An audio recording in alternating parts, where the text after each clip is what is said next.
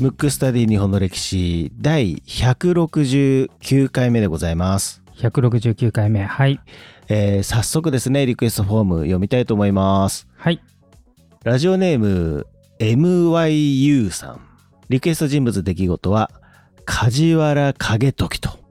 梶原景時まあ今ちょうど鎌倉殿の13人やってますので、はいここいら辺のリクエストは非常に多いということで、多いですねはいはい。MYU さんのですね、リクエストメッセージ読みたいと思います。はい番組を聞き始めて1年ぐらいになります。こちらの番組のおかげで初めて大河ドラマ「鎌倉殿の13人」にハマり義経の回をドラマと照らし合わせおー広瀬さんが言ってたのはこのシーンだ。義経イエーイって感じだわ。とテレビの前で一人で大盛り上がりをしております。この番組のおかげで大河ドラマが楽しくて楽しくて歴史を少し知っているだけでこんなに楽しめるのかと目から鱗です。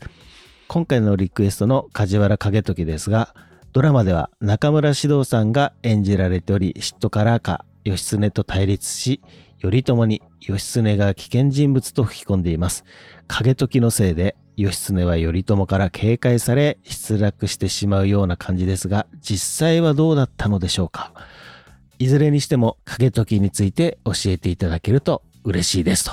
好きな回は何回も繰り返して聞いております。最近プレミアムが始まったので入るしかないかなと現在検討中ですと。なるほど。ありがたいですね。はい。ぜひ入ってほしいかなと。ね。プレミアム、ぜひどうぞということで、そうですね。はい。でですね、まあもうタイトルね見られた方はわかると思うんですけども。そうですね。ん。はい。ちょっとね、あの、リクエストにちょっと答えようと思うんですけど、まあ、梶原景時というリクエストなんですけど、まあ、大河ドラマ全般としてで捉えて、まあ、はい。歴史のね、えーとドラマなんであの最初から結末は分かってる話を、まあ、どうこう、まあ、行間をそれぞれの脚本家の力で埋めるかっていうことだと思うので、うん。えーとまあ、先取りというかもう先は決まってるんででで今回はちょっと大河のちょっと先おそらくあの主人公が北条義時なんで多分死んだら終わりだと思うので、はい。その死んだ後、まあずっとやるわけにいかないんでその後直後ぐらいの話をうんしようかなと。はい。そうすると大河を見てる方が終わった後もあなんとなくその後こうなるのかなっていうのがうん。分かっていただければうん。大河も楽しめるかなとはい。思いまして、うんでもちろんあの今やってる大河の、えー、と現時点ではちょうど、えー、と今8月の20収録時点では8月の、2022年の8月の20日ですね。そうですねでちょうどあの比企氏がこう、まあ、滅ぼされたっていうところまであの大河やってるんでまあその間の部分はね大河で見ていただいて、はい。まあその大河の後をちょっと話そうと思ってだからちょっとタイトル難しいんで変なタイトルになってるかもしれないんですけど、はい。まあそういう形でうん。話していこうと思うんですけれどもはい。じゃあ行きましょうか。はいでまずね義時がうん。まあ、えーと病気で亡くなるんですけどはい。そのちょっと前に承久の乱っていうのがねおそらく大河の最後のうん。なんて大事というか、うん。メインイベントが多分この後行われると思うんだけども、はい。えっ、とですねその時のまあ義時はもちろん鎌倉の中心ですけどうん。実際まあ戦をすると京都に攻め込むとその時の総大将は息子の北条泰時なんですよ。うん。今もね大河であの結構な重要なポジションを占めてますけど、はい。実はこの北条泰時っていうのはすごい人物で、うん。あの北歴代北条氏の中でも屈指の、うん。なんていうんですかこう大政治家というかまあ義時もあの政治家としての能力が高いんですけど、まあどっちかというとまあ僕も今ね大河やっと見るようになって いいろいろ見てますけど、はいうん大河でも描かれてるように泰時ってちょっと人格者っていうかうん。なんかちょっとこう汚れたことあんまり好きじゃないけどお父さんの義時に言われていろいろやるっていうねまあ結局あの時代で殺し合いだから今の観念から見ると非常になんか理不尽なことが起きますけどはい。まあいきなりちょっと脱線しますけどね、うんあのもともと現代の感覚と違うんで、うん。うん。武士の世の中ってそれが当たり前なんですね。はい。だから現代からすると理不尽だとか、なんかこう、筋が通らないとか、そもそも筋が通るっていうこと自体が、うん。現代の素晴らしいところで、うん。当時の鎌倉に限らずですよ、はい。どの国の、まあ、どの時代って言ってもいいぐらい、はい。ほとんど独裁者の言いなりでいろいろ変わっちゃうんで、もう理不尽なことしかないという。はい。だから当時の人はもちろん嫌だとは思ってたと思うんですけど、まあ当たり前なんで、あんまり現代の感覚でその時代物のドラマを見ちゃうとうん。おかしな感じになる。だから逆に言うと今のね、まあ、えっ、と、その理不尽の逆の法治国家。はい。法によって、要するに独裁者の一存ではなくて、法にのっとって国が収まってるってこと自体が幸せな話なんで、うん。あの僕らは生まれながらにしてそういう国で生まれてるんで分かりにくいんですけどあのそういった目線で見てみると実はあれは大して理不尽じゃないですね、あうんのえ今の感覚は理不尽ですけど当時としてはってことですね。そう常に続いてますからはい。でそうした中やっぱ泰時は実はこの後まあ頂点に上り詰めていくわけですけど、うん。そのなんかいい部分っていうかねあ現代人から見ていい部分のその綺麗というかはい。そういうのを持ったまんま権力いくんで、うん。まあその前にね義時とか、まあ、お父さんの時政がうん。義時のお父さんの時政が、まあ、汚い仕事をやってくれたっていうのもあるんですけどはい。あの結構そそういうのでどんどん上がっていくとうん。だから実は義時よりも泰時の方が歴史上非常に評判がいいといううん。そういう人なんですようん。でもう一人今の大河でもあの結構出てますけど今の時点でも出てますけど、義時の弟の時房うん。この人もすごいんですよ。大政治家義時亡き後この息子泰時とうん。義時の弟泰時から見たら叔父にあたるはい。時房この2人体制で北条氏を盛り上げていくと。はい。で承久の乱で京都に攻め込んだ後にまあ勝つわけですね。はい。その時に鎌倉幕府は義時がいて実はこの泰時と時房、まあ、泰時が総大将で時房がまあその次ぐらいでこういるんですけど京都に残って京都がまあもう謀反を起こさないようにというかうん。あと京都から西ですね、えー鎌倉から遠ざかる方はい。あっちの武士たちも反乱を起こさないようにってことで実は承久の乱の後に六原短大っていうのを作るんですよ。聞いたことあります？ないですね。この幕府の、えーと施設っていうのがその京都と西国の武士を監視するというはい。重要な役割で今後権力握る人は一個前として六原短大の長官になるっていうのが、まあ、要するにエリートコースになるわけ。んその後に執権になるとかはい。そういう流れで。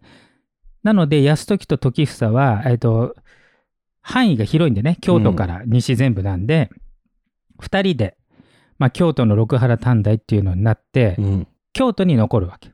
けど、義時が死んだ後に、はい。まあ、鎌倉に戻らなきゃっていうことで、うん。一応、長男である泰時が後を継ぐんですけど、はい。これをまたお約束が始まりますよね。はい。もう文庫もこの番組やっててね、内部争いが起こるんですよ。でも奇跡的にこの時房とうん。泰時は内部抗争せずに、はい。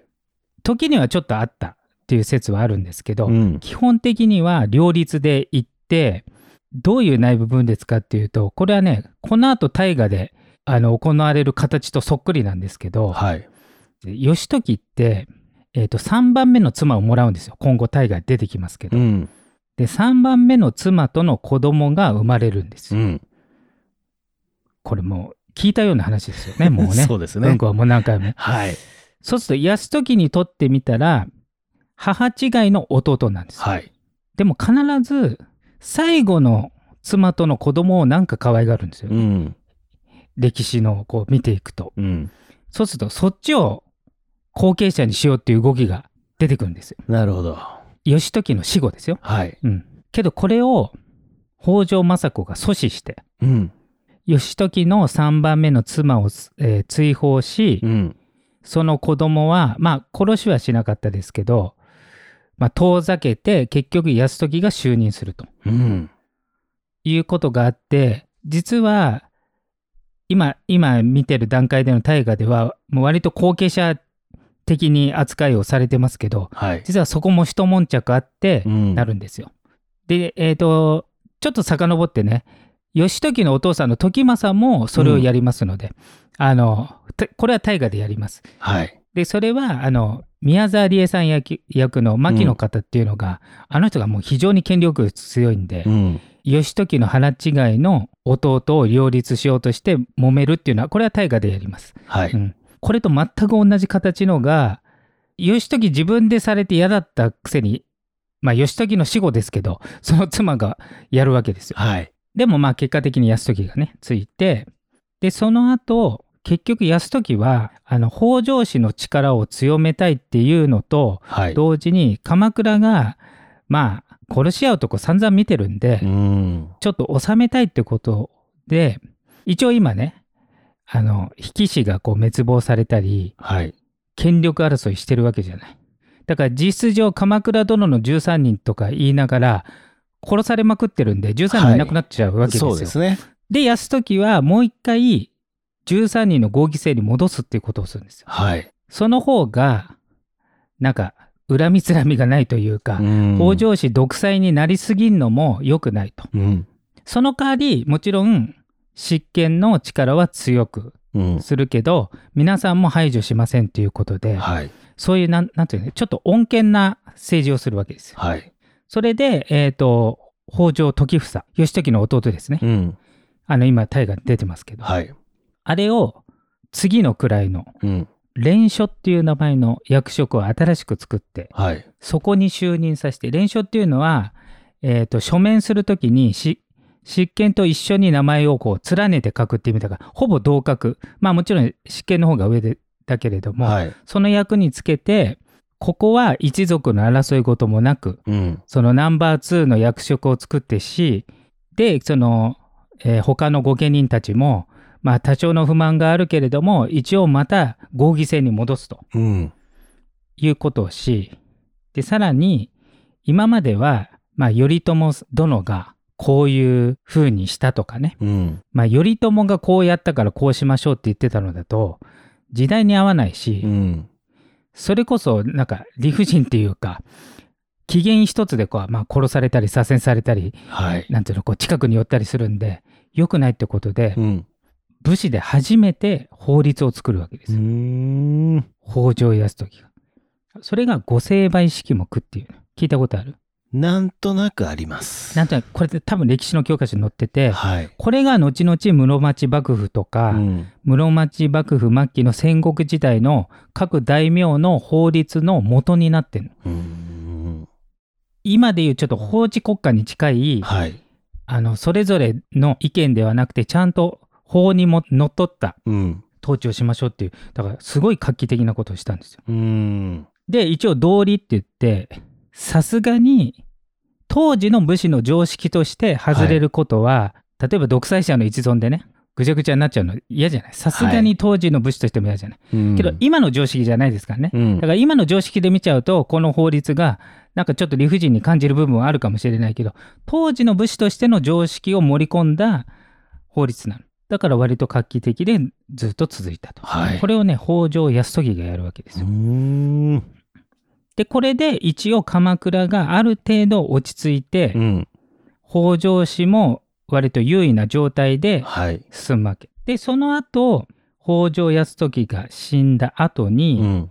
子供に継がしたかったんだけど子供が早死にしちゃったんではい。病気で死んじゃったんで孫の常時っていう人が第4代執権になるんだけどこの人もちょっと早死にしちゃって第5代執権北条時頼っていうのが出てくるわけうん。この北条時頼っていうのがまた優秀な。人でだから3代5代まあ、え2代の義時もまあ優秀初代の時政も優秀だとしてもまあ3代が一番こうなんつうのかなこう人格的にうん。現代人が好むあの政治家うんうん。義時はどっちかというとこう蹴落としてこうのし上がっていくみたいな感じで、ううんん。でその北条時頼が5代執権になり、うん。この時に、まあ、散々権力闘争してねちなみに今の大河ドラマで言うと13人の合議制の中で残る人ほとんどいなくなる。ですよほぼほぼ義時、政子ラインが追放とか、まあ、中殺していくんで。はい。で、残った大物の一族がいるわけですよ。うん。それは何一族でしょう？今の大会でも結構重要な位置ですね。三浦とかですか？そう、正解。ああ、正解だ三浦がそうん三浦の、えっ、と、あの、えー吉村ですね。はい。吉村も、あの、まあ、義時のまあ親友的な位置でうんいますけど、あの人も非常に頭が良くて優秀で、はい。まあ、謀略もすごいんで、うんやっぱり残るわけですよ。で、泰時はあんまりそういうね、やっぱ合議制を重んじててそうやっつけたりはしなかったんだけど、うん。この泰時の孫の代、うん。時頼がついに三浦氏を滅ぼして、うん。北条氏独裁を。で、さらに北条氏の中でも内部、なんていうんですかね。要するに、当時っていうのは妻がいっぱいいたから、もう兄弟とかもいっぱいいるわけですよ。はい。だから北条氏って言ってもいっぱいいるわけ。だから今の家族制度だったら、うん。いても3人4人ですけど、うん。当時って下手したら10人とかいるから、はい。そんな人数いたら、それは兄弟間の争いが起きちゃうじゃない。ね。うん。なので、この時に北条時頼が三浦氏を滅ぼした。うんプラス、身内の北条氏も、もう制度を作って、うん。自分たちの直系の、いわゆる宗家、うん。長男の一族。はい。これをね、えー義時の名前が別名徳宗って言われてたんで、うん。その徳宗家が代々力を持つっていうのを決めたの。うん。それで一族の争いをやめようと。とにかく徳宗家が一番。はい。えー義時の子供の泰時が北条氏の力を強め、うん。さらにその孫である北条時頼五代執権がはい。北条氏の力プラス徳宗家長男の家系が一番だっていうのを確立させたわけでうす。ん。でこの人がまあ全盛期を迎えると。はい。でねこの時にねちょっと面白いことがあってちょっと脱線するとはい。文豪大河見てるでしょ？見てますね。あのねちょっと前の回でうん。将軍の頼家が部下の御家人の妻をなんかこう強奪して自分の妻にするっていうありましたね。時あったでしょ、はい。その取られた方のうん。人っていうのは足立一族っていうのねうん。で足立影森っていうんだけどそれで内定もうそんなことやめてくださいみたいなちょっと弱っちいはい。キャラじゃない？うん。あの人実はすごいのようーん。後々大政治家になるんですよはい。実は足立影森もすごいんでだから今の大河だとあんまり出てこないのかなそのお父さんの方は頼頼朝側近としてよく出てきたけど、うん。その子供のその将軍に妻を取られそうになったうん。人が後に大政治家になりはい。北条氏とくっついてうんこの三浦をやっつける時にめちゃくちゃ重要な役割するねああ、そうなんだ。だから実は最後に勝つのは北条と足立なの足立なんですね。あのちょっと前の段階義時が死んだぐらいははい。北条と三浦が強いうん。けど最後北条と足立が組んで三浦を落とすんで、うん。その後の時代は北条氏がもちろん一番強いけど2番目に足立氏になるうーん。それの一番でっかくした要因の人がはい。あのまあちょっとドラマでは弱っちく映ってるなんとはいか自分の妻を取らないでくださいって言った人が超優秀なんうですよ。役者の方は誰か分かんないんですけど、はい。だから今の大河でうん。若手であのし上がる人っていうのは北条泰時坂口健太郎さんはい。あと北条時房瀬戸さんですね。そう瀬戸さんはい。と実はこの足立のあの息子さんですようーん。泣きやめてこの3人がすごい大政治家になっていきますのでただ大河が終わる頃に出てくるかは分かんないですはい。その後に出てきてうーん。面白いですね。でちなみにねその妻を取られそうになった足立影森のはい。兄弟があ実はお母さんがあの引きの尼って言って、うん。あの頼朝のこの目のとになってた人引きのおばあちゃんですねはい。あれの子供の子供なんですよだから引き一族なの、だから足立影森も引きの一族だったんだけど、はい。一族っていうか近いんだけど、うん。だから通常ならひあの引きがこう北条と戦った時に、うん。